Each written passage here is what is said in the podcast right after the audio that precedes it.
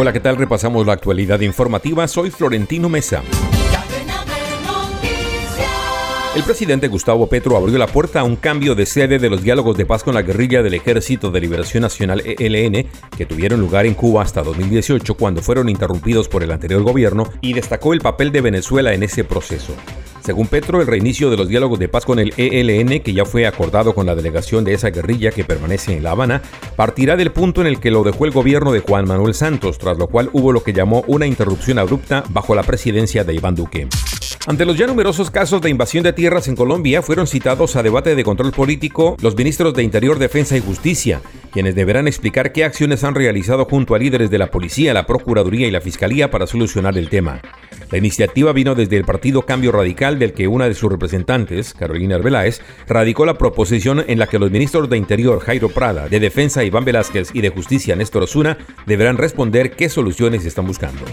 Miembros del Ejército Nacional en coordinación con la Administración de la Ciudad de Ocaña y entidades de atención a desastres acudieron al llamado de auxilio de la comunidad que se vio afectada por la creciente del río Tejo, debido a la ola invernal que azota al departamento de norte de Santander.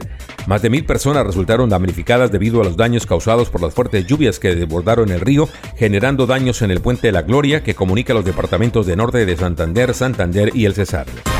Descarga gratis la aplicación Red Radial y encuentra siempre una radio para tu gusto. Escucha lo mejor de la radio hablada en Colombia, noticias, deportes, entretenimiento, programas familiares, música en todos los géneros y gustos, y cada hora los avances informativos en cadena de noticias.